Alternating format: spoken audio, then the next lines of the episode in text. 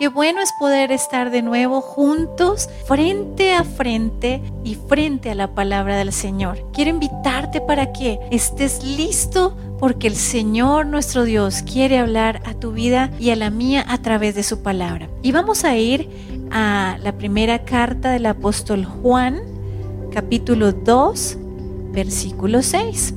Y dice la palabra del Señor así. Los que dicen que viven en Dios deben vivir como Jesús vivió. ¡Wow! Tremenda revelación ahí en un solo versículo. Y es que a ti y a mí nos llaman cristianos. Y tú y yo decimos que mm, vivimos en Dios. Así que como tú y yo decimos a nuestra familia, a nuestros amigos, a nuestros compañeros de trabajo, que vivimos en Dios, dice la palabra del Señor, que entonces debemos vivir como Jesús vivió aquí en la tierra. Por tres años de ministerio que el Señor Jesús tuvo, nos dejó toda la enseñanza de cómo deberíamos vivir aquí en la tierra.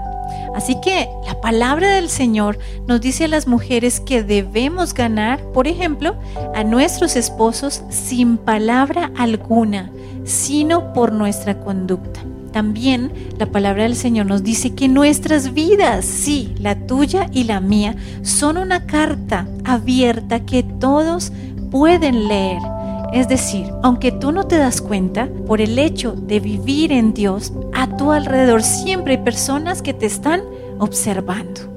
Personas de tu familia, de tu vecindario, tus amigos, tus compañeros de trabajo, de la universidad, del colegio, siempre van a esperar a ver cómo reacciona el cristianito o el hijo de Dios, el que dice ser hijo de Dios. Así que tú y yo somos cartas abiertas. Siempre estará alguien atento a qué hablas, a qué haces, a cuáles son tus actitudes frente a ciertas circunstancias. Y el deseo de Dios es que quienes nos decimos llamar hijos de Dios, vivamos como su Hijo Jesús anduvo. Y por lo tanto, se espera que alguien que dice ser hijo de Dios sea una persona honesta y hable siempre la verdad.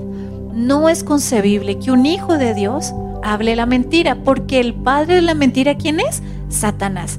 Pero los que somos hijos de Dios siempre somos honestos y hablamos la verdad. Así que vamos a ir evaluándonos en cada uno de estos puntos a ver cómo estamos hoy delante de la presencia de Dios.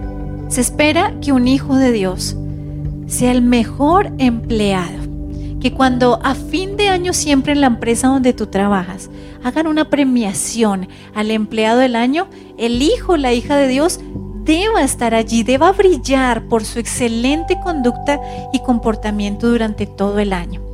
O en el colegio o en la universidad. También suelen premiar al mejor estudiante. Se espera que la hija o el hijo de Dios sea el que brille, no el que ocupe los últimos puestos en su colegio, no el que tuvo que habilitar más materias, sino el que sea ejemplar y haya sido el más excelente en todo sentido. Se espera que el que se dice ser hijo de Dios sea el más puntual en llegar a todas las citas y si es posible siempre llega primero que los demás y que sea muy productivo en todo lo que hace.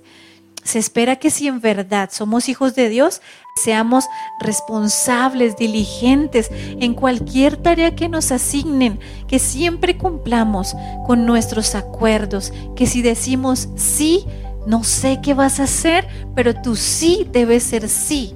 Y si dijiste no, necesitas tener carácter y mantenerte firme en tu no. También se espera que una persona que dice ser hija o hijo de Dios sea esforzada, no perezosa no negligente, sea una persona que desde temprano madruga a buscar la presencia de Dios, hace todo lo que tienen que hacer para encontrar empleo, no espera que lo estén empullando ni empujando, sino que es una persona diligente, esforzada, valiente, que si está lloviendo no importa, se abriga, pero sale a buscar lo que necesita. Se espera que aquel que dice ser hijo de Dios pague todas sus deudas, no se esconda, no se mande negar. Esto no es de un hijo de Dios.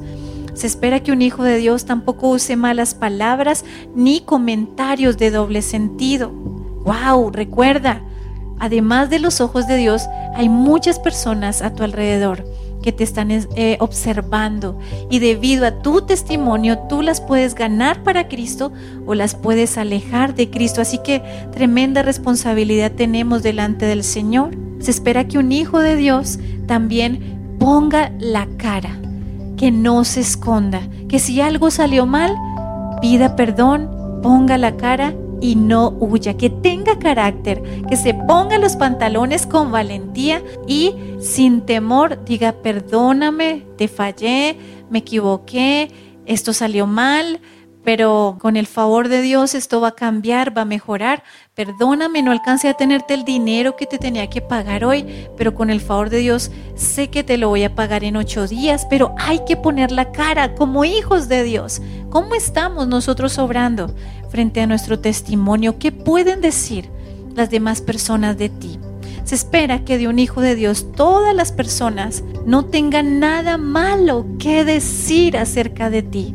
Que no digan, no, ese cristiano es el amargado, la amargada, el rencoroso, la rencorosa, el que siempre llega tarde, el que no cumple sus metas en el trabajo, el que es perezoso, el que toca estar pullando. ¿Será que tal vez alguien ha dicho algo así de ti o de mí? Esforcémonos para que nadie tenga nada malo que decir de nosotros como hijos de Dios. Se espera que el Hijo de Dios sea obediente y honre a sus autoridades. Honre a sus padres, a sus abuelos, a sus maestros, a sus pastores, a sus líderes, a sus gobernadores y presidentes. Eso se espera de un verdadero Hijo de Dios. Se espera también que ame a sus enemigos, que los perdone las veces que sea necesario. Cuando tú en la Biblia has visto que el Señor alguna vez no haya querido perdonar las ofensas de alguien. Por el contrario, siempre decía, Padre, perdónalos porque no saben lo que hacen. Así que el Señor también espera que como sus hijos perdonemos una y otra y otra y otra vez a quienes nos hacen daño.